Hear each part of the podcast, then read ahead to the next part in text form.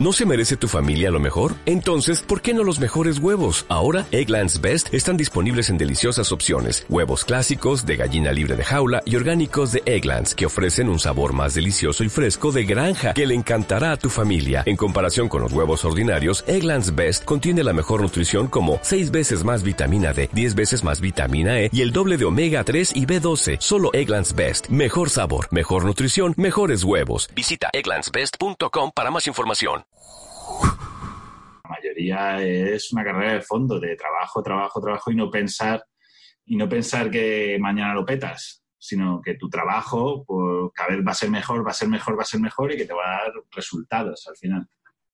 Por eso es una carrera de fondo. Hay gente eh, que ha hablado, yo es que soy abogado y gano muchísimo dinero, pero en realidad mi pasión es ser cómico. Y yo, pues ser cómico, pero no dejes tu trabajo de momento, tío. Claro, claro. Yes, sir. Reading you loud and clear. Clear, clear, clear. The clock has started. The clock has started. Five, five, four, four, three, three, two, two, one, one. Liftoff. We have a liftoff. Bienvenidos, bienvenidas a otro episodio de Historias que Marcan.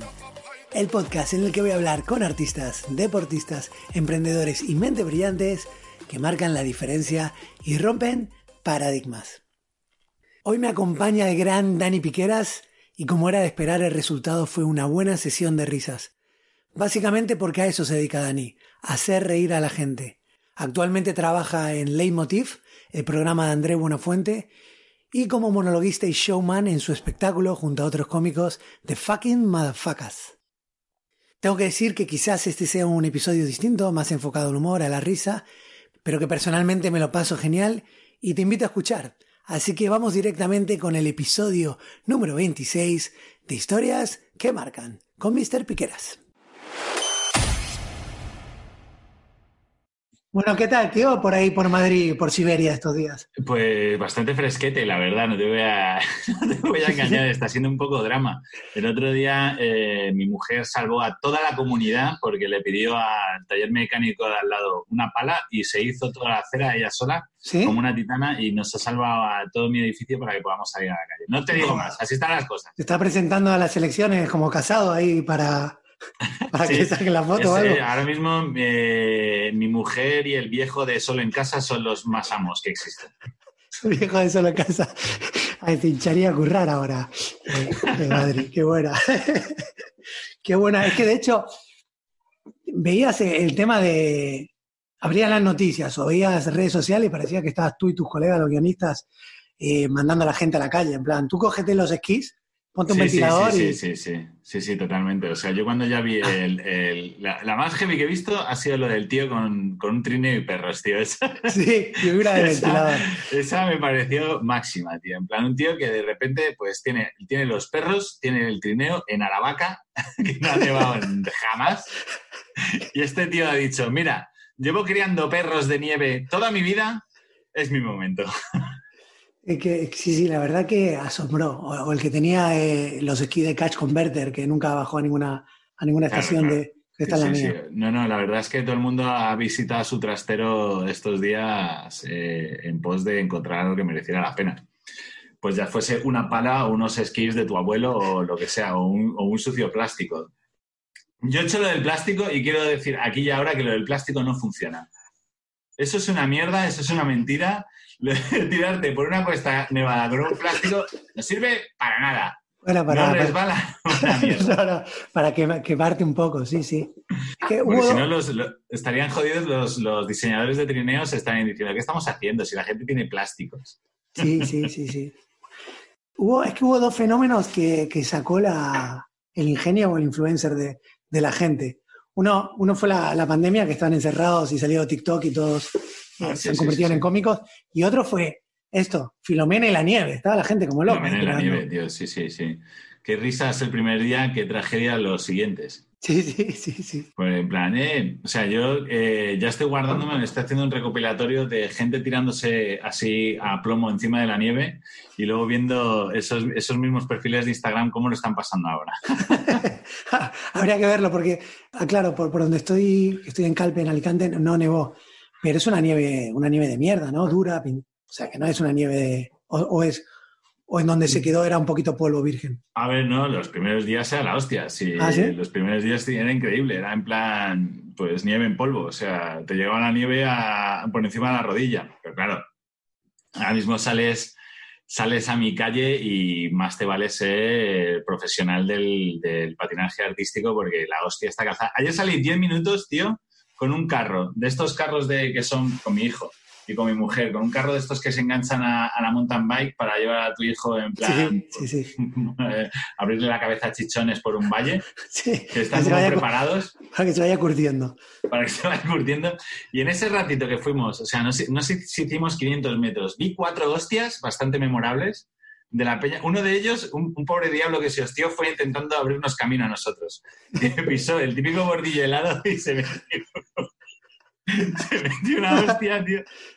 Una hostia anónima, porque claro, llevamos, aparte es que esta es otra, seguimos en pandemia, entonces todavía seguimos llevando caretas, así que las hostias son anónimas. Diablo Sí, sí.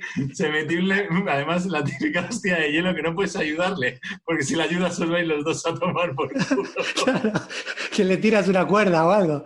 Nada, nada, solo, puedes, solo le puedes apoyar moralmente en plan, muy cerca, como una especie de reiki de mierda, Sí. poniendo las manos muy cerca sin llegar a ayudarle. En plan, tío, estás bien. Y con, y con las manos encima para que digas, no te estoy grabando, ¿eh?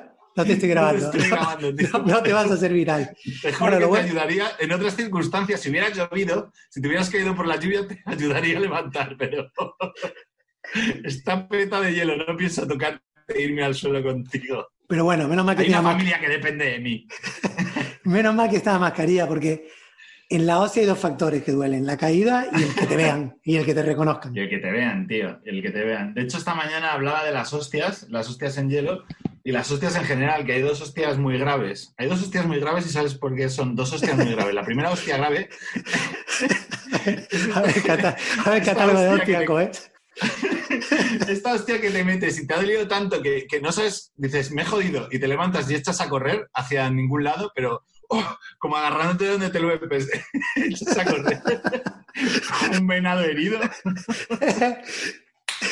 Y la hostia, y la hostia en la que te quedas tumbado diciendo, haciendo como un examen interior en plan, que me he roto. Intentando minimizar los daños con el movimiento, en plan, no quiero quedarme paralítico de la hostia. Y, luego está la, la- hablando de hostia, imagino está la hostia de la dignidad, ¿no? La que estás roto y te levantas roto, que en circunstancias normales, o sea, tú ves un partido de fútbol, lo tocan y están ocho horas en el piso. Sí, Una sí, sí. hostia dura, te levantas al minuto, ¿eh? Por dignidad y está. Pero va, bien, como un, como un guepardo. Menos que tenga mascarilla. mascarilla. Sí, sí, tío. Qué Ay, bueno. Dios, pues eso, eso, y aquí, y aquí estamos, aquí seguimos igual. O sea, hoy mi mujer ya eh, eh, eh, está mirando picos, ya no palas, picos, para romper, para romper el hielo. O sea, una- con una pala ahora solo haces el imbécil en la calle. Es otra liga, tío. O sea, me gustaría ver a los rusos, ya- a los rusos, Claro, a los claro. fineses viéndonos por aquí diciendo estos amateurs, tío. Claro, es que me encantaría ver a un noruego en casa asomado con una taza de té por su ventana diciendo, son todos idiotas. Entonces, unos amateurs. Y los genios que organizaron eh, una, una guerra de bolas, Ah, bueno, la guerra de bolas, que empezó con una guerra de bolas y a poco acaba siendo el asalto al Capitol también. eh, No, no, no reventan los escaparates de la FNAC de puto milagro, en plan, es nuestro. Cuando una guerra de bolas se te va de las manos, ¿eh? Ojo cómo está la, cómo está la tensión, ¿eh? Cómo está la gente con ganas de arder, en plan. es, el nuevo, es el nuevo rodeo al Congreso, ¿no? Sí, total. Qué bueno. Pues no, es que lo vi y. Bueno, vi, me, me llegó la noticia de que se cortó. Se cortó, no había agua porque se congelaron las tuberías, no lo escuché en mi vida. Sí, sí, sí, yo tampoco. Yo me lo temía. Yo sí lo había oído. Eh, pueblos como Cercedilla y tal, o. o- O- bueno, sí, de la sierra, de por aquí siempre, del siempre Norte. había tenido. Claro, algún compañero mío siempre en el instituto, lo que sea, que vivía de decía, tío, no sé qué. Se me han congelado las tuberías y no me puedo echar. Bueno, eres un cerdo. Sí, sí. Está muy bien. Está, está muy bien, está muy bien, pero bueno. Pero sí que yo sí que lo había habido. De hecho, un compañero mío le ha pasado, eh, mm, que vive en Tres Cantos, le ha pasado, que se le han congelado las tuberías y ahora está acojonado porque ya lo, porque además lo descubrió tarde. que es muy putada, por la mañana descubrir que se te han congelado las tuberías tarde. No sé si Tarde. sabes dónde quieres llegar. Sí, sí.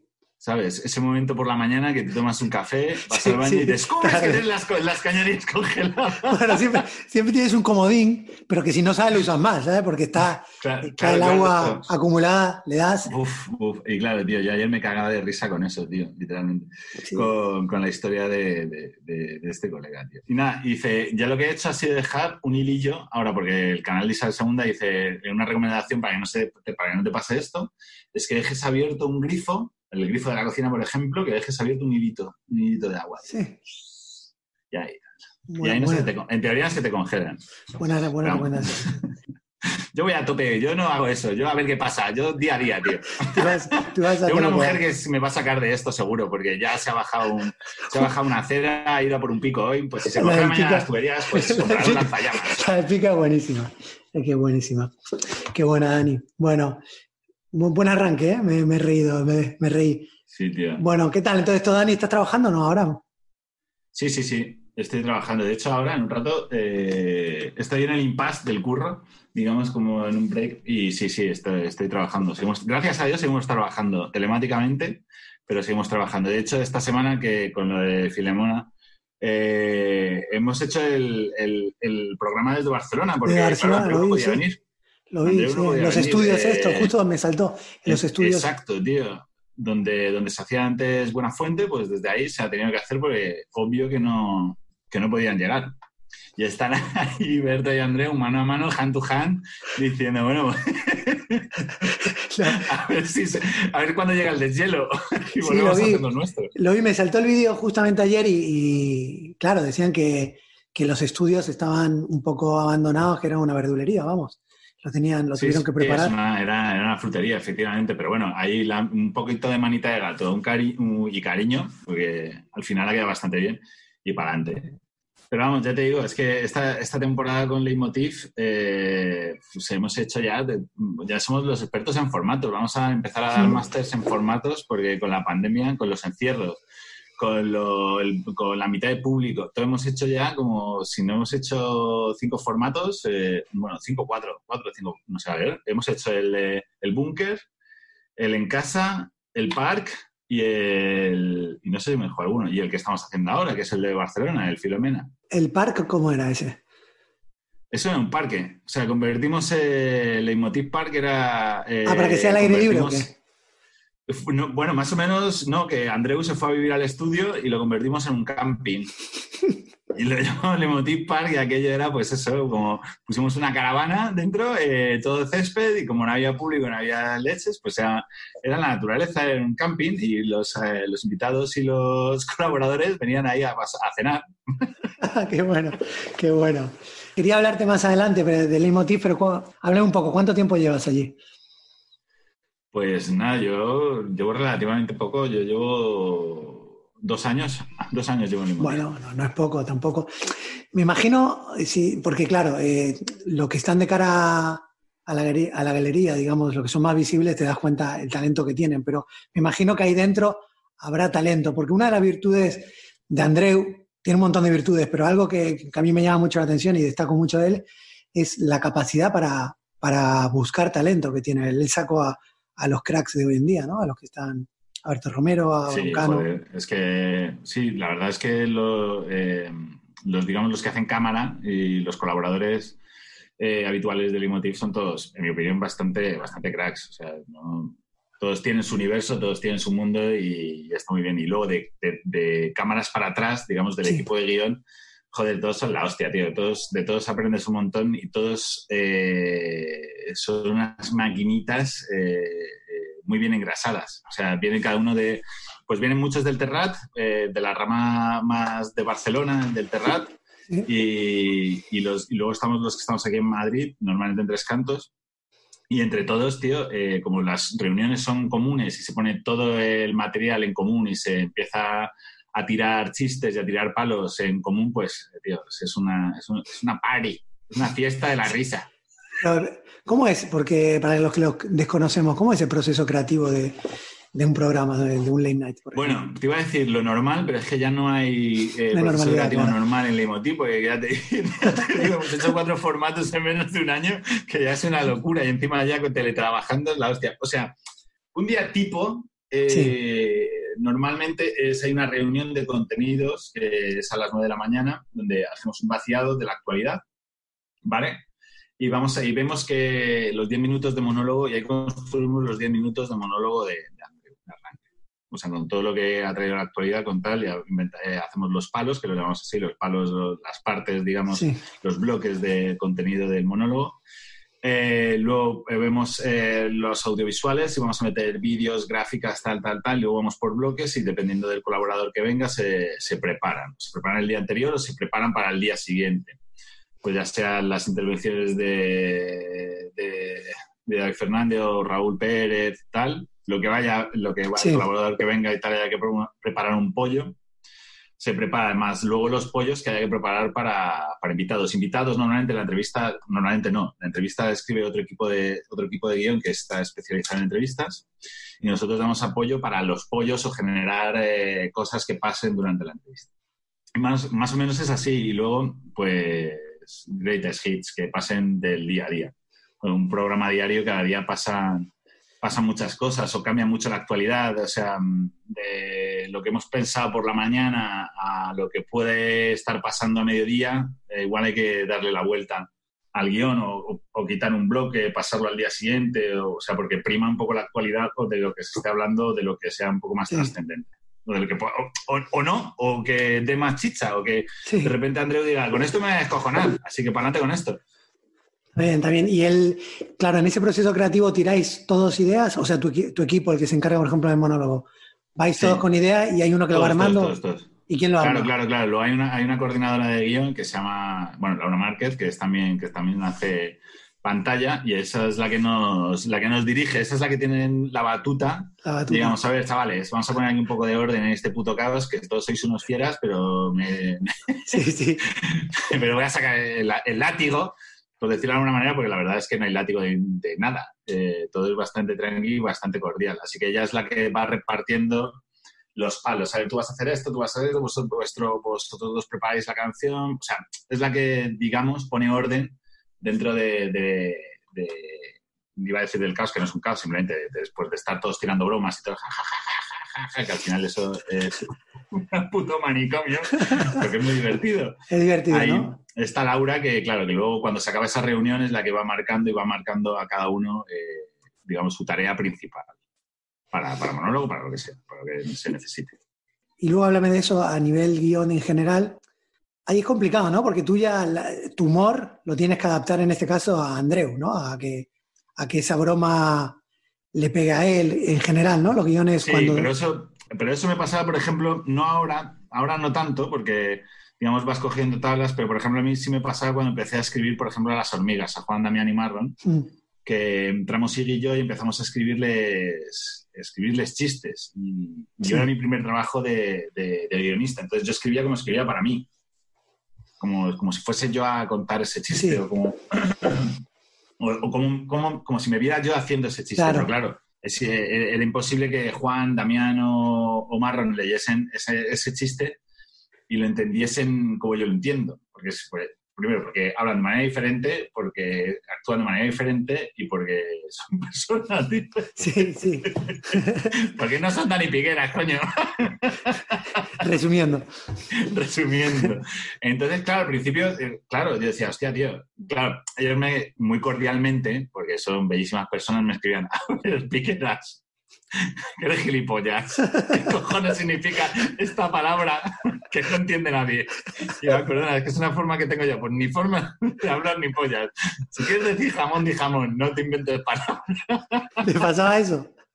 Sí, o sea, lo he exagerado, pero sí, sí. Pero ellos, de verdad que lo- lo- se reían y, y- y muy cordialmente me decían, esto no vale. Por favor, intenta pensar o, o- o- o ver cómo hablamos nosotros, ponnoslo fácil, porque luego si ellos, ellos también retocaban, ellos son cómicos, obvio. Entonces ellos, eh, de lo que nosotros le dábamos, ellos siempre bajaban a un poco más el chiste a ellos o lo, o lo pulían o lo que sea, bueno, lo normal. Bueno, Reut, eh, incluso es que todo el mundo lo hace. O sea, tú eres cómico y de hay una manera que tú eh, te hacen un guion que es un traje, pero te subes el dobladillo, eh, te sacas la mano. O sea, tú te lo pones el traje que te están haciendo de la manera Sí. que te quede más cómoda. Qué bonita metáfora acabo de hacer, creo. Bonita, bonita. Esa va, pa- va para highlight, va para highlight. Va entrecomillada. Menudo ascazo. Bueno, cuando arrancaste, porque tú antes hacías humor, hacías monólogo, pero arrancaste, Sí, dices... sí, sigo el- haciendo, sigo haciendo. Sí, sí, ahora hablamos, pero el de, como guionista arrancaste con ellos, Sí. era la productora la Calavera, Calavera Hueca, ¿cómo es? Tres calaveras huecas. sí. Mm. Bueno, coincidimos, coincidimos en Granada, ahí fue la última vez que te vi, no sé si te Sí, acuerdas. sí, claro, claro que me acuerdo, me acuerdo. Claro que me acuerdo. Sí, sí, por en, un- en un bolo de ellos de que, que me invitaron a venir. O sea, porque en realidad no les hacía mucha falta, porque ellos tenían muy claro el texto y tenían muy claro cómo era su show, pero era, era de la. No sé, llevaría poco, yo llevaría poco en la empresa y me invitaron a, a ir con ellos a este bolo. Y me- la verdad es que me lo pasé muy bien, porque tampoco les había visto en esencia en directo. O sea, había escrito bloques, había leído todo el bloque, había leído, o sea, la hora y pico que tenían de show, se la había leído, pero no la había visto en directo. Entonces, era la primera vez la vi ahí en Granada y luego ya la vi millones de veces más y ya la corregimos millones de veces más y la ganamos otras 30 millones de veces. Pero ahí era la primera vez y claro, me descojoné vivo y para mí fue, bueno, me pegué un fin de riquísimo. Sí. Bueno, pues, yo no la vi, yo estaba fuera, fui a Granada y coincidimos a la noche. Que por cierto, conocí a ellos por, por ti y por Marcos, chavales majísimos, ¿sabes? Lo típico que no conoces y te hacen parte del grupo ese día. Sí, Bien. sí, es que son muy majos, sí. Son muy majos. Y bueno, y, y a ti no sé si te acuerdas, eh, estabas con menos movilidad que Chenique, te metimos en un taxi, tío. Sí, sí, colega, sí, claro que me acuerdo, que luego no me quiso bajar. ¿No? que no me quiso bajar a casa de Marcos, que es nuestro amigo en común, Sí, sí. y que yo me acuerdo que la dirección me la apuntasteis en en el, Sí, bra- no me acuerdo. brazo. No me acuerdo. Y yo le dije y al taxista, le dije, llévame aquí. Y el hijo de puta, el hijo de puta de ese taxista, me acordaré de él toda mi vida, me dejó en una colina, así, Sí. con una especie de mirador donde se veían las lucecitas pequeñitas. Sí, así cuando en plan, vivía Marcos "Esa ahí en abajo". el Fargue. Sí, sí, y me dijo, esa de abajo. Y yo, bueno, pues vamos. Bájame. No te, no te bajo. y me dijo, yo ahí no bajo. Y yo, ¿qué? pero, pero parece que era un barrio chungo, pero un barrio normal. Claro, tío, no sé, pues ahí me dejó, tío. Y ahí me dejó. Y entonces digo, vale, pues nada, pues me bajo aquí. Eh, y dice, sí, sí, tú baja por aquí, como una especie de cuesta, colina abajo, hasta llegar a un parque, y es ahí, tal. Y yo, pues eso, dije, bueno, pues nada, tomar por culo, pues me voy a bajar, ¿qué voy a hacer? Eh, y cuando me bajo, digo, bueno, ahora llamo a estos, tal. Y según me bajo, me hace el móvil, kiku, y se me apaga. Y yo, no.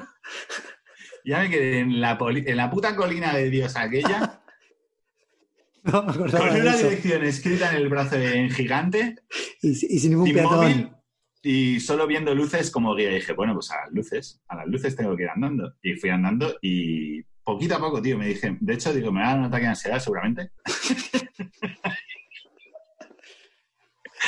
y dije, no pasa nada, hay que ir a las luces. Una vez llegues a las luces, ahí si es necesario, pides ayuda. a quien sea, a las 4 de la mañana, a quien sea. Y, y nada, encontré, encontré la casa de Marcos, tío. La Milagros encontré. y amante. La- de a poquito me fui acordando, ah, ya me acuerdo de esta casa, creo que se queda a la derecha, ah, coño, esto de no sé qué, ah, la- una- un, un coche ardiendo. Y llegué. Bueno, con Marcos, hablando de Marcos, con Marcos, seguro que empezaste antes, pero yo te conozco a ti por Marcos, eh, pues el amigo en común, pero te conozco a ti eh, en el humor por Marcos, porque eh, vosotros cuando erais jóvenes creabais mucho. O sea, tú el humor lo Sí. tenías siempre dentro y me enseñaba los vídeos que, que hacíais. Que te voy a hablar de unos que me recuerdo. Recuerdo que era- creo, creo que eran los retos chetos eh, y otros que ibais de superhéroes por Sí, Madrid. sí. El de, uno de superhéroes que, Sí, que Marcos era como sprinter, que corría ahí por la Gran Vía como un loco, y tú eras uno que te- me hacía mucha gracia eso, que te subías al autobús y era como un juego y no podías tocar nada Claro, de pie. el, que, el que va en el autobús de pie pero no se agarra. agarra las barandillas. Él fluye. Entonces, sí, retos fritos, tío. Pues eso lo hicimos, retos fritos. joder. Pues, pues porque... Cuando arrancó YouTube y todo esto. Sí, o sea, sí, o sea, es que tendría YouTube media hora o así, más Sí, o menos. sí. O sea, Acaban de subir el último plugin, algo así, a YouTube para que arrancase y ya había, ya había un reto frito subido. pues sí, tío. Pues estaba, eso, pues Rubio, neces- estaba Rubio filmando la comunión ahí. Estaba Rubius, tío, que no había salido del huevo de su padre, ¿sabes? Todavía. Entonces, Y- eso siempre lo tuviste, ¿no? El, lo de crear y Sí, sí, que sí. tiras el humor. Sí, sí, de hecho Marcos era, eh, Marcos era más creador que yo incluso. ¿eh? Marcos siempre estaba enredando y siempre se compró una cámara y se compró equipo súper bueno y empezó a editar y a hacer cortos. O sea, Marcos, ah, o sea, digamos que empezamos juntos de, eh, como para, vamos a hacer cosas, Sí. vamos a, eh, a grabar chorradas, eh, te- tenemos eh, mazo- un mollón de, de- de vídeos mierda y algunas cosas graciosas. Pero era en plan grabar, grabar, grabar y grabar y grabar y seguir grabando. Y de hecho Alberto Santa Cruz luego se juntó también. Bueno, nos juntamos al final todos, porque luego Iván y, bueno, todos los que salen en los vídeos. Pero Marcos era el, el que se quedaba más con el gusanillo. Y luego Marcos, que se fue de, de Madrid, él siguió grabando. Él en Granada siguió grabando. Sí, nosotros grabamos algo juntos porque te, te enredaba y tenía talento, Marcos. O sea, para los medios Sí, que sí, tenía, no es como ahora que te metes en una app y yo te hago una cabecera de una serie. Él, cuando eso no se hacía o cuando no estaba la gente acostumbrada, eh, bueno, yo tengo con él, salgo como de protagonista, no actuamos, pero salgo protagonista y parece una serie tremenda, ¿sabes? Con, Que con sí, los- que sí, con que los además pocos medios que tenía. bien. Sí, sí, sí, sí. Y además aprendió Premiere eh, completamente autodidacta, en plan, bueno, esto se corta aquí, esto aquí, a ver qué es esto, y probando toda la tarde hasta que los ojos se le quedaban chirris, en probar- probando filtros o probando efectos o probando tal, vale, ya entiendo cómo va esto, cómo, porque no había tutoriales. Ahora dices, Claro. "Ah, ¿cómo se hace un croma? Me meto en un tutorial tal. Pues que antes no había tutoriales, antes era en plan pasarte la noche abriendo filtros y tirándolos al clip a ver qué pasaba. Sí, sí, sí, sí. Y y poniéndole y quitando para ver las diferencias que había. Sí, sí, sí. Así hasta que tu madre te daba una hostia porque llevabas dos días sin dormir haciendo el imbécil.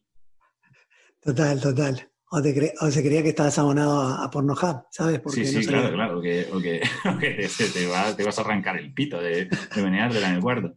Pero bueno, entonces tú siempre tuviste eso y cómo, cómo se fue construyendo tu, tu carrera Bueno, en- pues, en, esto. Bueno, yo en esa época, o sea, yo estaba, estaba ahí en la carrera y yo hice Bellas Artes. Eh, y de Bellas Artes, cuando salí, pues una amiga me pilló y me, me fichó, me captó para publicidad como director de arte.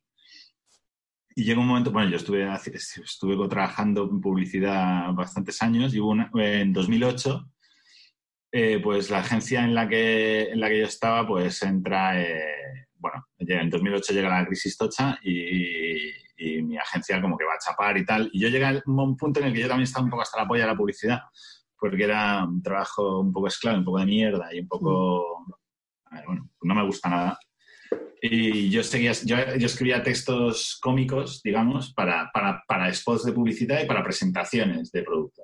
Eh, y, siempre me había gustado el, el stand-up, eh, los monólogos, pero tampoco los consumía como fan, sino me gusta, es algo que me gusta, me gusta, me gusta el género, me gusta la técnica de escritura, me gusta, eh, pero no seguía ningún, no seguía ningún cómico en especial, no era fan especial de ningún cómico, simplemente me gustaba y me lo pasaba bien. Pero luego igual salía de, de- veía un especial, porque me pasaba un especial que antes era dificilísimo, que tenías que meter eh, en blogs de, de comedia que estaban en inglés eh, y luego buscarte los subtítulos por otro lado, eh, que era un puto infierno, claro. Después de, después de conseguirlo todo, te veías el especial y decías, me cago en Dios, no mereció la pena absoluto.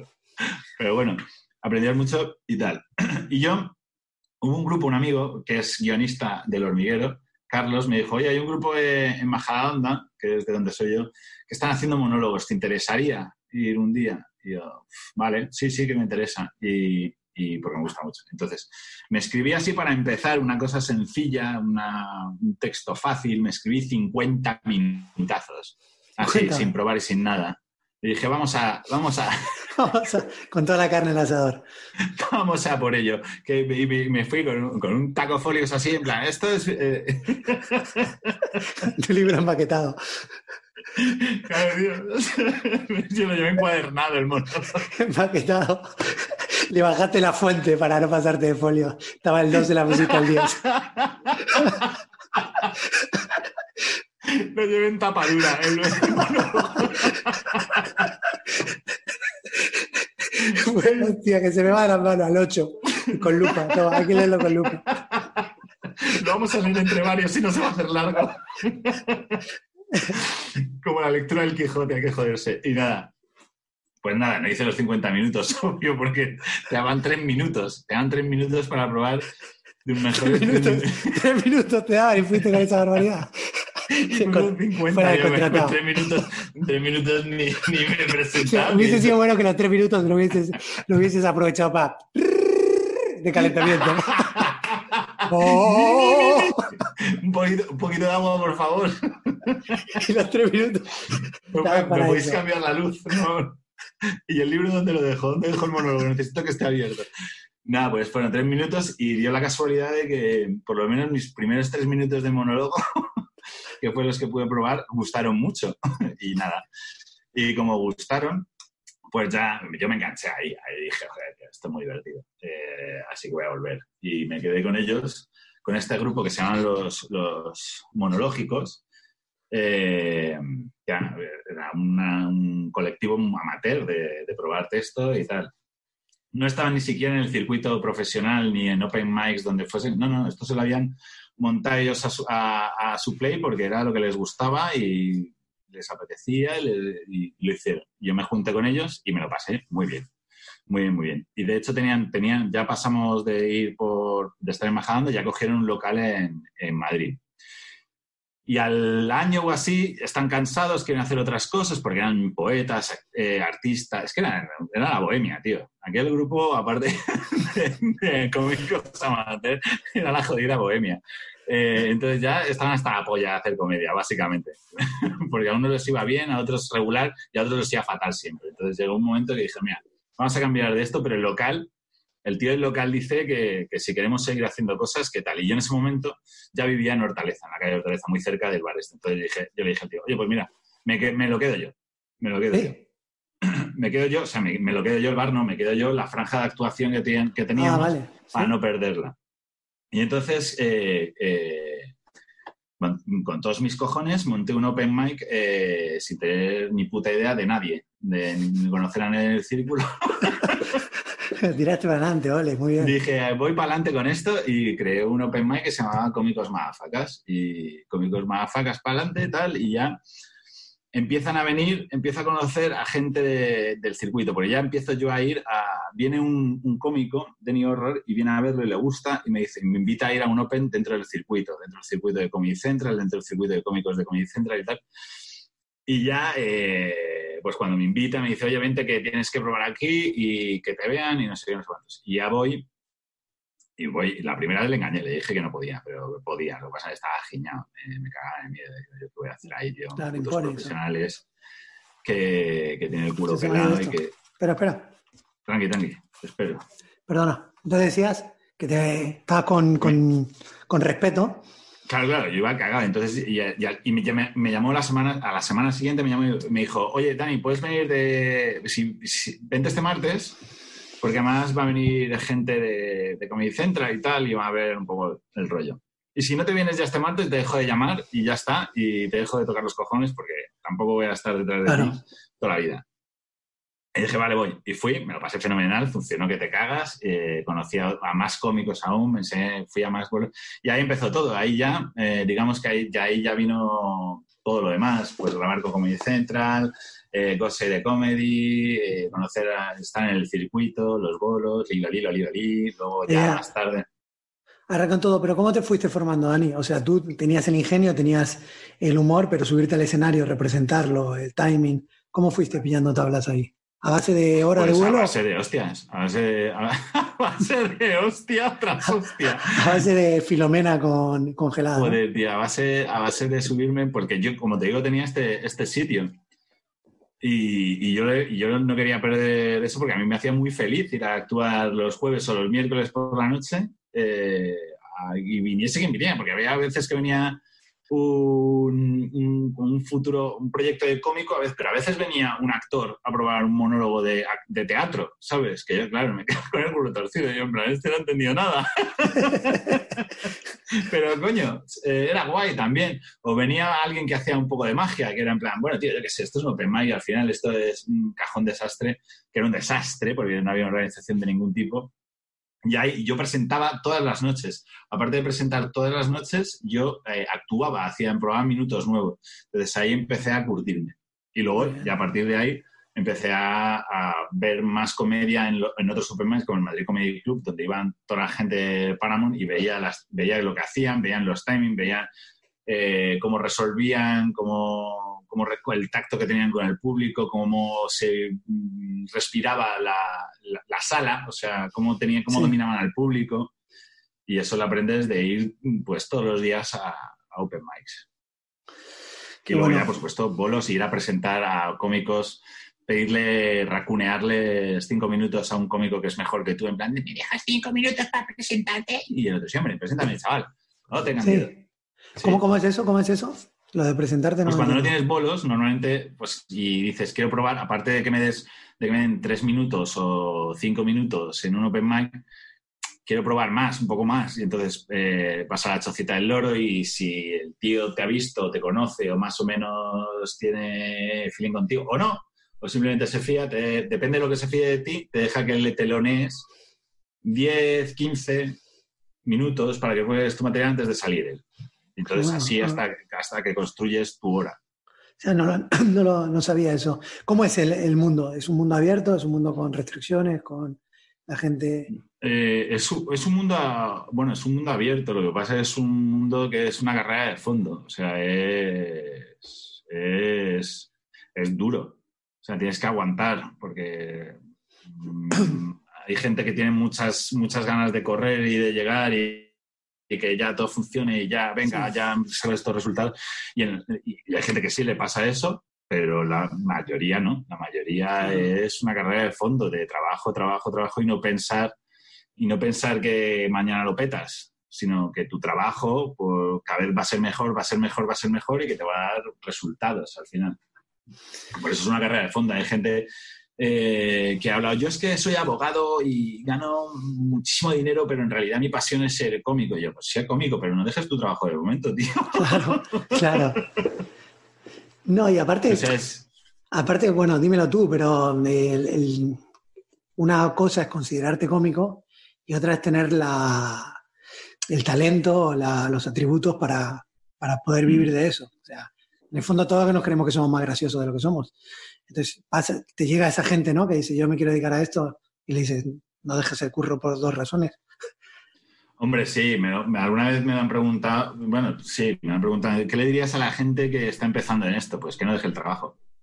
Sí, que de momento no deje el trabajo, que ya, ya irá- verá viendo la posibilidad de cómo se desarrolla eh, él en la comedia o ella en la comedia para, para ver si puede dejar lo que esté haciendo que el- o lo que le dé ingresos, porque la verdad es muy sufrido. Y si apuestas y haces solín, pues, tío, ser consciente de que lo vas a pasar mal al principio. O sea, porque se pasa mal, ya no solo por los bolos, que antes había bolos, ahora hay cada vez menos y con la pandemia te puedes imaginar lo que se rasca. Sí, O sea, y luego todo el tiempo que pasas haciendo bolos y estando solo, solo en hoteles, solo, solo en fin de semana, y, o de ida y vuelta en un mismo día, entre semana, eh, para una actuación en las fiestas de un pueblo. Y, y pasa a ser trabajo, o sea, claro, obviamente la ilusión de cuando lo proyectas en tu cabeza y lo ves a largo plazo, nunca va a ser igual, ¿no? Porque quieres conseguirlo algo, pero cuando ya estás trabajando de esto, es un- será un trabajo más entretenido, pero ¿mantienes esa ilusión? ¿Cómo, en, en qué etapa Sí, estás? sí, a ver, como, como, como pasa siempre, o sea, porque es que yo creo que le pasa hasta el tío que, hasta el tío que tenga el puto mejor trabajo del mundo. Yo considero Sí. que tengo el mejor trabajo del mundo. Yo, para mí, es Sí. el mejor trabajo del mundo que podría tener. Pero también me quejo, porque es trabajo, tío, y a veces digo, me cago en el puto trabajo. porque nos pasa a todos. Porque todo el mundo se queja. Es que si no te quejas, te agobias, tío. Es que si no te quejas, dices algo va mal. O sea, si, si está todo bien todo el rato, es en plan, "Uf, tío, ¿qué está, ¿qué está pasando? ¿Qué está pasando? No puede estar todo bien. Te tienes que quejar o decir, uh, esto me jode o tal, o esto podría estar mejor o, o esto me quema. Es Sí. Yo creo que es normal. Sí, también va, también va con, el- con la ambición y seguir adelante. Con lo que, con lo que decías que es una, una carrera de fondo y, y que es a largo plazo y que no, que no es un En mi proceso opinión, muy... ¿eh? que hay gente que, no sé, que también te digo que hay gente que llega a poner huevo y en, en un año lo está petando muchísimo. Sí, hay de todo, pero bueno, por nombrarte ahora algo es que justamente ahora me estoy leyendo, lo estoy leyendo ahora, el- la biografía de Woody Allen, a propósito de nada, y estoy en ese momento en el que él deja, deja el instituto y pasa a convertirse en guionista, ¿no? Y, primero va escribiendo columnas, y este tío, eh, bueno, era una figura, era una mente privilegio- privilegiada que, que decía que iba a cualquier lado y, y triunfaba, pero tuvo un recorrido muy largo. Estuvo en un plan de desarrollo de la NBC, eh, luego tuvo la suerte de juntarse con las mejores cabezas de allí de, de Nueva York, pero te das cuenta de lo largo que es el, el proyecto y luego te preguntaba lo otro de si era constante, porque él no, o de momento, en el momento que estoy yo en el libro, no lo dice, pero decía que cogía su, su máquina de escribir Underwood y se ponía a escribir a las 9 de la mañana y acababa a las 6, tirando pues 500 chistes, no me acuerdo el número. Sí, sí, en entrenar hay que entrenar. O sea, en este hay que entrenar, no es en plan. O sea, el, puede ser muy ingenioso, que es, que es normal y que, y que te salga de manera natural, pero si entrenas, si escribes, eh, te va a resultar más fácil luego encontrar, encontrar esa mecánica tuya, esa gimnasia mental, los abdominales mentales que necesitas para, para crear tu texto, para escribir tus dinámicas y, o para ser guionista, para en una reunión encontrar algo que dice alguien enseguida, entre todos transformarlo y, eh, tenemos este chistaco, tenemos este sketch, o tenemos... O sea, escribir es necesario. O sea, si, si quieres dedicarte a esto, no escribir todos los días, eh, hombre, pues, pero hay, hay que escribir todos los días. ¿Tú, poco, entre- ese entrenamiento cómo lo haces escribiendo? Claro. Escribir. Aunque, aunque a veces no sean ni siquiera cosas de comedia. Eh, aunque sean simplemente eh, como premisas o pensamientos que creo que pueden llevar a algún lado, eh, escribir. Siempre, pues vamos, yo, pero vamos, porque es, es algo mío. y subiéndome a escenarios, yo intento subirme. Ahora ya no vivo en Madrid, antes me subía más, pero, pero o sea, no vivo en Madrid ciudad, vivo en, Madrid, pero no la ciudad eh, e intentarme subir al máximo posible de, de- de open mics, porque para mí los open mics son, son el gimnasio del cómico. O sea, ir Sí. con una premisa sin desarrollar y subirte al escenario y ver qué pasa y ver cómo la desarrollas y ver dónde acabas, eh, eso es donde se crea toda la fórmula de la comedia, para mí. Hay Sí, sí. gente que, que lo hace de otra manera, hay otras, eh, otra que tiene otras técnicas, pero para mí eso es, es, eh, es necesario. O igual ir con saber cómo vas a acabar, pero no con qué empezar, o al revés, o con qué empezar, pero no saber con qué acabar.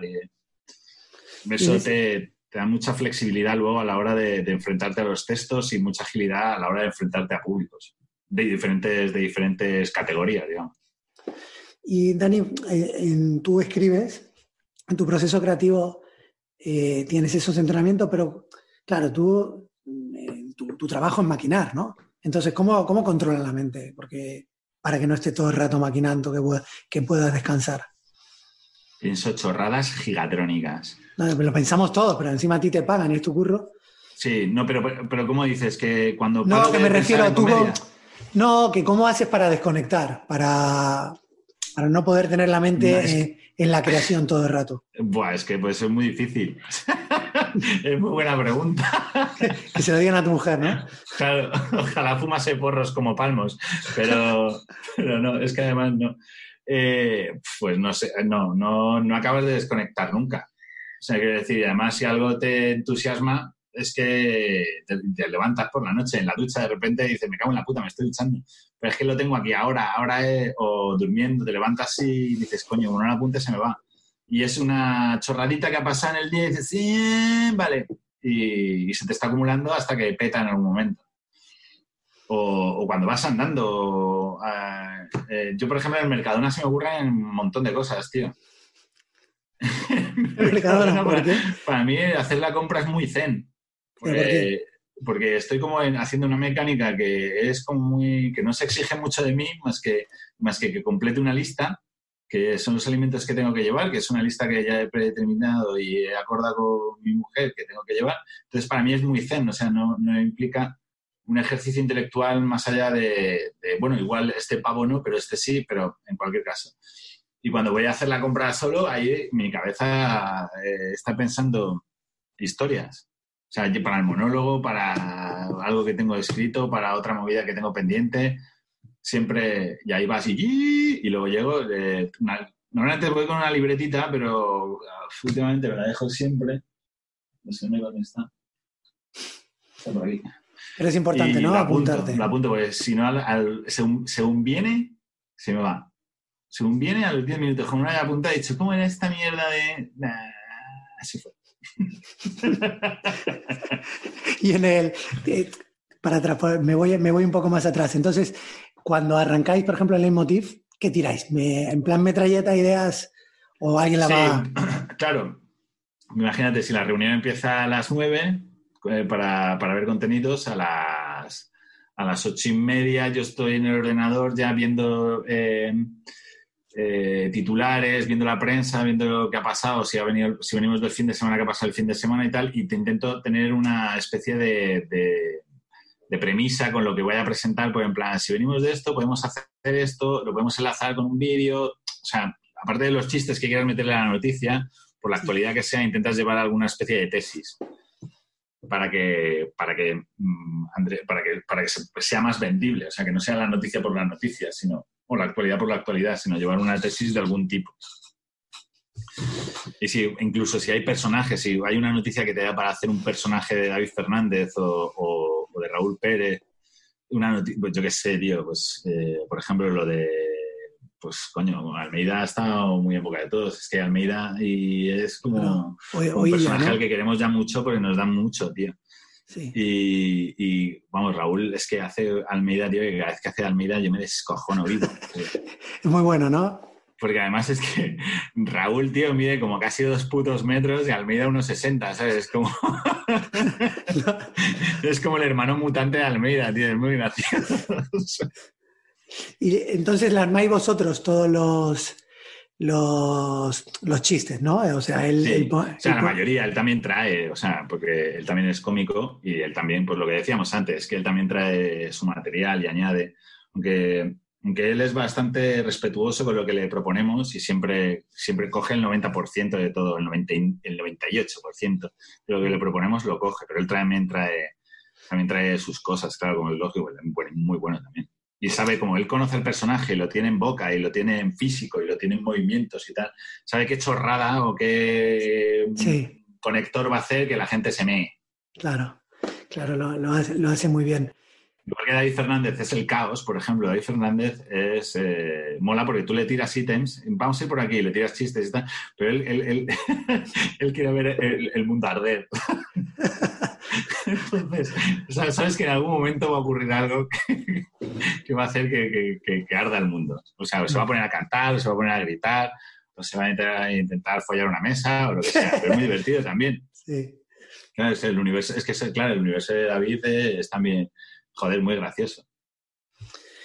Dani, ahora estás con. Bueno, ahora estás, no sé en qué momento estás, pero desarrollasteis esto con los fucking motherfuckers, ¿no? Ah, sí, sí, sí, fucking que, es una sí. propuesta un poco distinta. ¿Cómo es esto?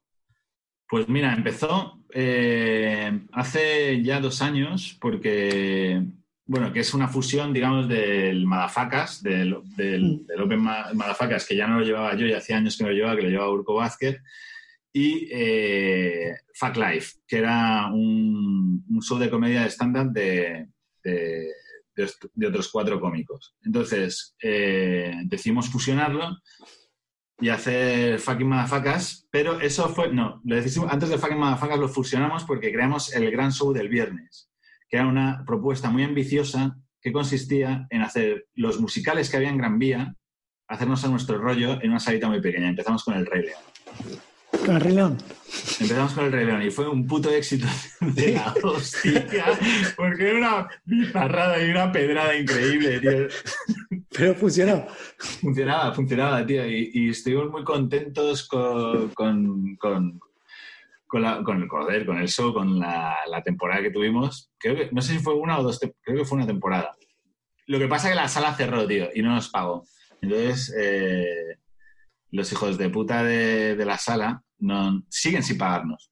Entonces, eso lo dejamos. Y nos fuimos a otra sala y ya hicimos fucking madafacas, que era fusión como de los dos shows que había. Pero con la experiencia que habíamos tenido con lo del Rey León, que nos gustó mucho, que era más sketch y más laboratorio de comedia, más que stand-up puro, dijimos, vamos a dejar, vamos a- bueno, si, si- si queréis que en el show haya stand-up, guay. O sea, de hecho, ya, yo sigo haciendo un bloque de stand-up.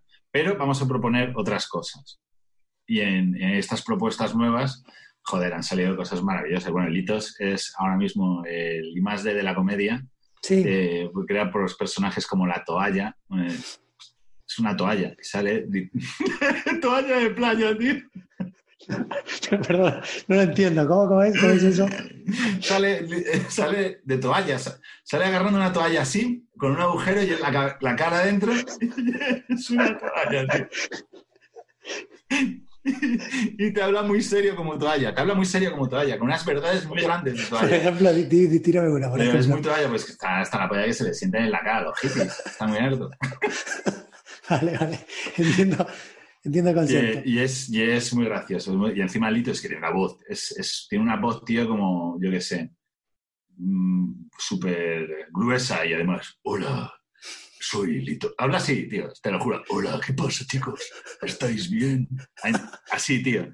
Y haciendo de toalla, pues te cagas de risa. Luego está el teatro serio, que es una invención del ordinario, que es el mearse también, que es en plan, todos somos actores de teatro, de teatro muy importante, y creamos en una escena de una obra de teatro muy importante, Shakespeare, eh, Hamlet, eh, lo que sea, lo que quieras, te lo hacemos mejor.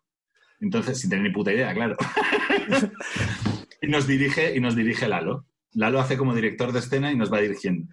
Y es eh, lamentable todo el rato y, y muy asqueroso y siempre acaba mal. Y luego las presentaciones, por ejemplo, son ya no son en plan. Bueno, es que te- son muchas cosas. Yo también hacía otro personaje que era Duty, que, que soy un muñeco de ventrílocuo, ¿vale? Y, y entonces no me muevo. Entonces tienes que sacar mis 96 kilos de peso muerto al escenario arrastrándolo. Y lo saca Urco Vázquez, que pesa 60 kilos. Y me tiene que subir a un taburete para ponerme a hablar. Entonces son como 20 minutos de lucha. De, Sudando, de David contra. Goliat. De un tío tirado en el suelo que no va a ayudarte en nada de 90 y pico kilos contra 60 Ah, intentando el público, el público se queda alucinando, ¿no? El público se mea de risa, claro, porque yo no paro de inflarme a hostias porque el cabrón de Urco no puede conmigo. Y a veces, de hecho, casi me rompo la costilla en la última. Porque me intentó agarrar solo con un brazo así, o sea, me hizo así, me, me dejó apoyado aquí, solo con el brazo. Y claro, yo hice, yo no, me, yo no ayudo nada. o sea, es muy importante que yo no ayude en nada en esta escena. Entonces, claro, me caí y me di con el canto del escenario en las costillas, que dije, "Oh, Joder. ¿sabes el, las, las hostias importantes que hemos dicho antes? La de Sí, salir esas- corriendo, la de quedarte mirando, analizando los daños. Sí, sí, esa es una, ¿no? Me quedé analizando daños en esa, tío. Y bueno, eso. Y sí, hay stand-up, pero sobre todo ahí un poco es como el laboratorio. Un poco mm, de ver que podemos desarrollar cositas. Bueno, muy bueno, ¿no? ¿Quién, ¿Cómo ponéis eh, orden a, a esa... Buena Esa pregunta, tío. Ahí no, ahí hay, ahí- eso es la puta guerra, tío. Eso es... ahí no hay jefes. Ahí Pero eso es la conectaste, conect- conect- conectasteis bien, ¿no? Sí, sí, sí, eso sí, fantásticamente bien. Todos nos llevamos de puta madre y todo, hay mucho respeto y, y hay mucha admiración entre todos nosotros por el trabajo de, de todos. Entonces, Qué bueno, por eso bueno. fue fantástico. Y entonces yo creo que eso es lo que ayudaba a, a que no haya un caos o un eso no se hace o un tal, ¿no? Porque aquí se hace todo. Aquí, el que viene con la pedrada más grande, ya puede ser lo que sea. Voy a sacarme los huevos encima del no sé qué porque creo que eso va a funcionar. Bueno, hazlo, tío, Ah, hazlo. Vamos a hacerlo. Vamos a ver adelante. qué pasa. Lo hacemos esta noche. ¿eh? Si funciona, Adelante. lo dejamos todo el mes. Qué y así bueno. es. Qué bueno. Muy bueno, Dani. Oye, sobre el tema de- del humor y, y poder trabajar de esto, habías dicho que es una carrera de largo plazo, de fondo, y estoy de acuerdo, porque tengo esta percepción que te quería preguntar. He visto mucha gente que, que para mí, no voy a decir que no tenían buen humor, o no eran buenos, o no tenían talento. Su humor no conectaba conmigo y yo no le veía algo así. Pero luego con el tiempo lo he visto que están trabajando. Y yo creo que, que, mm, dímelo tú, en tu gremio y en otro, la Sí. persistencia, lucharlo y trabajarlo, Sí, eh, te hace conseguirlo, es- ¿no? Es- es- claro, claro, pero como en todo, en trabajar. A ver, es, lo que pasa que es muy, es, es, es, es muy decepcionante cuando, por ejemplo, cuando te hablo de los open mics, cuando son tus primeras semanas en comedia, tu primer mes, incluso tu primer año, que ves que, que tus amigos se reían contigo y que tal, te subes a- y empiezas a escribir texto, tío, que es muy difícil escribir texto para que se ría un desconocido, si no te conoce. Y, y ves que no funciona, que haces tres minutos y que no se ríen. Vale, te bajas. Ah, vas otra vez y no se ríen y no se ríen. Entonces es muy desalentador, porque y ahí cae mucha gente, ahí hay mucha gente que abandona, pero el que le gusta mucho sigue entrenando y va a ver por qué y por qué no me funciona este texto. Y lo intenta corregir, no se enamora de los chistes, porque claro, eso es una tontería enamorarse un chiste que ves que lo has probado cuatro veces y sigue sin funcionar. O es raro de entender, o está mal formulado, o está escrito al revés, que muchas veces eh, has desvelado el chiste antes de, de- del remate. Entonces, eh, sí, pues pasa muchas veces que puedes ver a un cómico que sea una hostia increíble o que veías que no funcionaba y que pasen tres años volverla a ver y, y, joder, y brilla con luz propia y dices, hostia, hijo de puta, no es para Sí, entrenar, sí. qué bien, me alegro por ti. Ahora ya veo por dónde vas, que, que antes igual ni siquiera tenía, bueno, porque es- el estilo es otra cosa, es muy difícil tener, pero ves que ya, como que ya ves a, un- ves a ese tío en, el- en- Sí. en la escena, ¿sabes? Aunque haga personajes, ves a- al pollo en escena y, y le reconoces. No te suena, ah, no te parece, o, o es un wannabe de, sino es ya, ya está puliéndose él.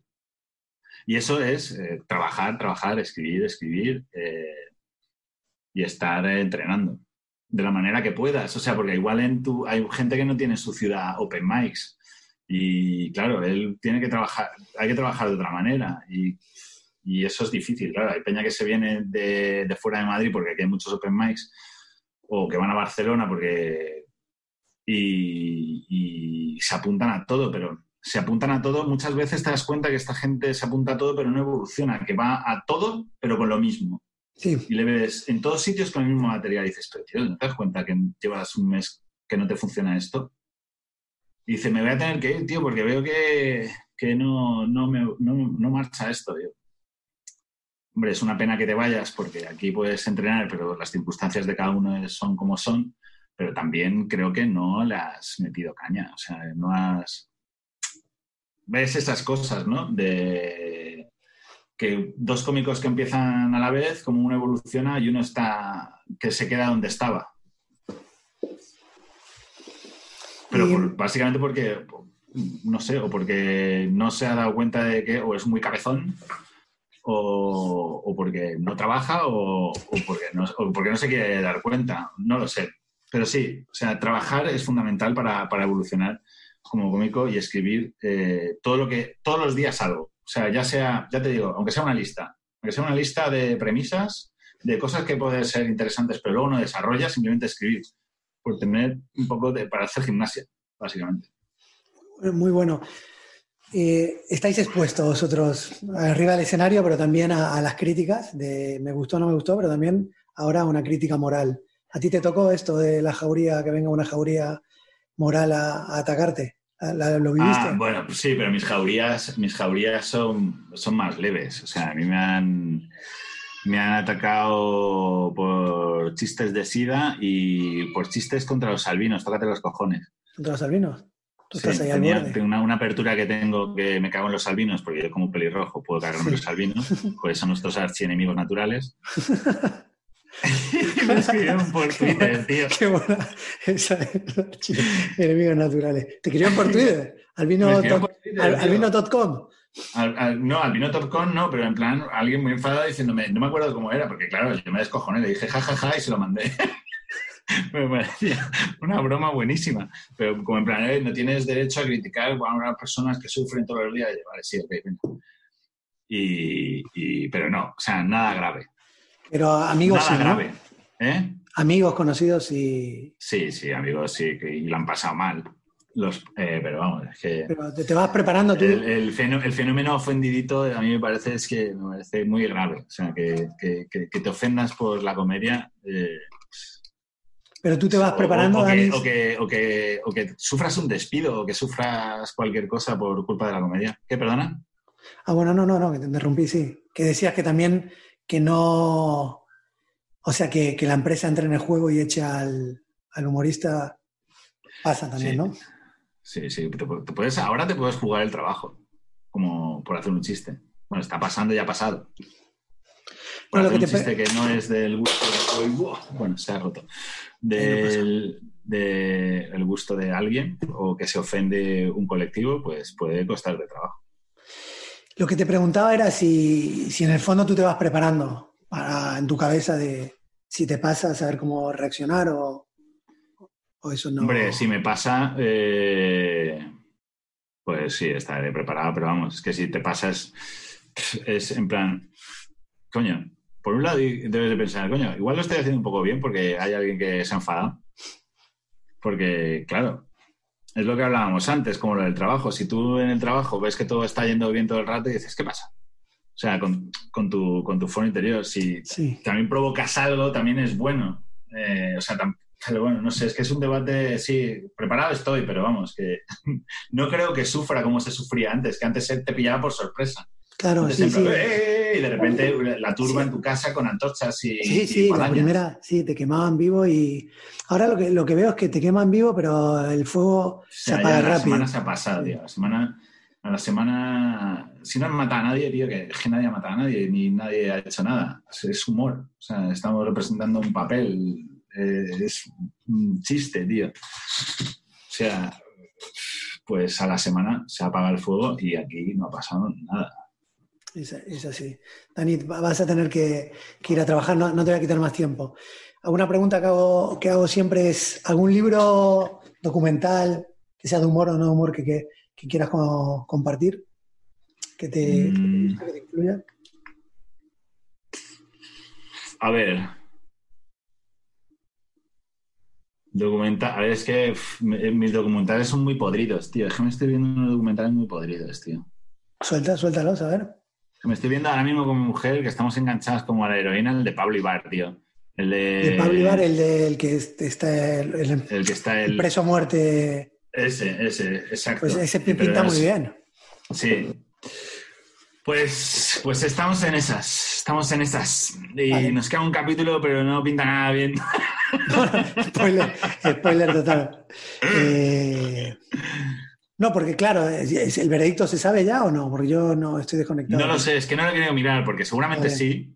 Seguramente sí se sepa, pero claro, si te ves eh, el docu de cero, que es en plan toda, todo el inf- porque dudas todo el rato, tío. Es que claro, es. Yo lo recomiendo porque te hace dudar todo el rato. O sea, Sí. te cambias de bando todo el rato. Eso está, eso está muy bueno. De hecho, creo que la magia de los documentales de Netflix es, por ejemplo, ¿viste Making a Murderer? Es este que, Hostia, me suena, ¿cuál es este? pues, a un hombre que lo meten en la cárcel y el caso se va, se va abriendo y no se sabe si, si lo metieron. Ah, vale. Este Y- que, que confesó que se había cargado a mazo de peña, que luego era mentira. No, no, no, no. Bueno, no, no, no me suena. No, que hizo. Y hubo hasta un change.org para ver si lo descarcelaban. Bueno, No, no eh, y, no y cuál lo bueno de esto es que los tuvieron los periodistas no sé cuántos años, ahora no quiero mentir, pero tipo 10, 12 años con el caso. Pero te digo, la magia estaba en que un documental de esto, que es pura crónica, cómo te enganchaba para el capítulo siguiente, sí, ¿sabes? sí. Que termina como. Breaking Bad, ¿sabes? Que quieres ver el siguiente episodio. sí.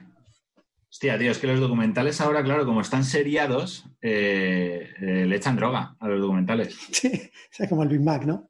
le echan droga, tío, le echan, le echan glucomato a cada capítulo, tío, porque. No puede ser. O sea, antes veías un docu y decías, va, y te ibas a acabar, qué buen docu. Ahora me cago Sí. en Dios, quiero ver Sí, sí. más. Sí, sí, sí, es verdad, es cierto. Han seriado los putos documentales y los han hecho más trepidantes que algunas series. O sea, te digo, yo con el, el con el de Pablo Ibar, eh, estaba mi mujer y yo como todo el rato cambiando de equipo, en plan, no, porque sí lo ha hecho, no, porque no lo ha hecho, sí, porque las pruebas dicen, bueno, no sé qué. Y estamos como, además que es horrible, es horrible que hagamos esto, porque somos dos personas en el salón de nuestra casa ju- prejuzgando a un pobre diablo que está en el corredor de la muerte, que es en plan, pero vamos a ver un momento, ¿qué estamos diciendo? Pon ahora mismo una serie que no sea, que no sea un pollo que es de verdad que van a cargarse, ¿sabes? Sí, que a sí. veces dices, espera, espera, espera, espera, estamos Claro, nosotros claro. aquí como en Eurovisión diciendo sí, que gane Alemania, ¿sabes? Totalmente. No me cayó bien lo que dijo, que se lo No me cargue. va, hijo de puta, que lo gasen. Venga, Claro. ponte a otra cosa. Es, Sí, sí. tío, que eh, eh, eh, es una persona de verdad, está teniendo problemas de verdad, lleva 20 años en la puta cárcel. Sí, Y mi mujer y yo aquí haciendo comentarios, comentarios a veces de en plan, uff, vamos a parar, vamos a frenar un poco los caballos, que, este- que esto es de verdad. sí, sí, sí. Y libro, Bueno. espérate, que el libro te lo digo, que lo tengo aquí.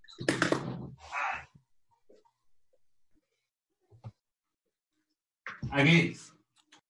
Aquí lo tengo, perdona. Hubiese sido muy bueno, Dani, que lo hubiese sacado de, debajo de la pata de, de la pata de, la mesa. Este, este es un libro. Este es buenísimo, sirve Oye, para todo. Me dio mucha estabilidad a la mesa. Mira, es. eh, bueno, este es, es- Yo lo tengo en dos volúmenes, pero existe en un solo libro. Es, es Casa de Campo de José Donoso. Y es un mexicano y es. Está muy guay. A mí me gusta ¿Sí? mucho. Es, A ver, ¿cómo es eh, entonces el nombre otra vez? Casa de Campo. Y de, de José Donoso. Está bien. Vale, apuntado. Y, y nada, este me gusta mucho. Es Vale. como. Vamos, que me lo he leído ya y me lo, me lo leo de vez en cuando otra vez. Fenómeno, lo apuntamos. Dani, si alguien te quiere encontrar, buscar, a ti personalmente, ¿cómo lo puedo hacer? Pues a mí personalmente. ¿Digo mi callo o qué?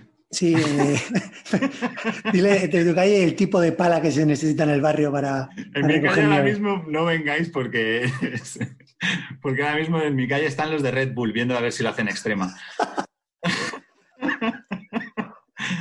Pero vamos, en redes sociales, eh, en Instagram, que es lo que más miro, porque Twitter, estoy en Twitter, pero no, no la- soy más lector que, que- que Sí.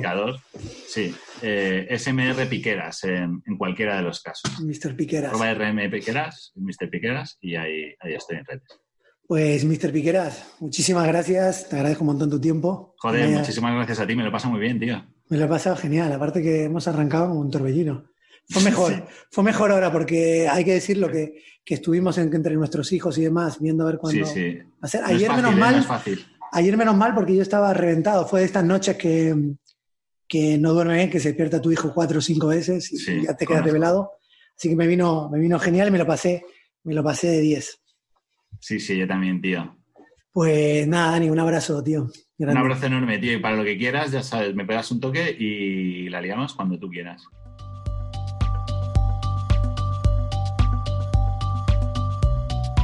Muchas gracias, Dani, una vez más por la charla, por las risas, me lo pasé genial. Y los que siguen por ahí vivos, nos encantaría escuchar tus comentarios. Los puedes hacer en Instagram. Yo soy André Frenchelli, arroba afrenchi. El perfil del podcast es HQM Podcast, arroba HQM Podcast. Y Dani, como dijo, es Mr. Piqueras. Si no te quieres perder las próximas historias, suscríbete a Spotify, Apple Podcasts, Vox, Podimo, Google Podcasts o cualquier plataforma donde escuches tus audios. Y ojito que ahora también en YouTube, ¿por qué no? Así que eso, nos encantaría escuchar tus comentarios, suscríbete y te esperamos en el próximo episodio de Historias que Marcan. Muchas gracias por estar ahí.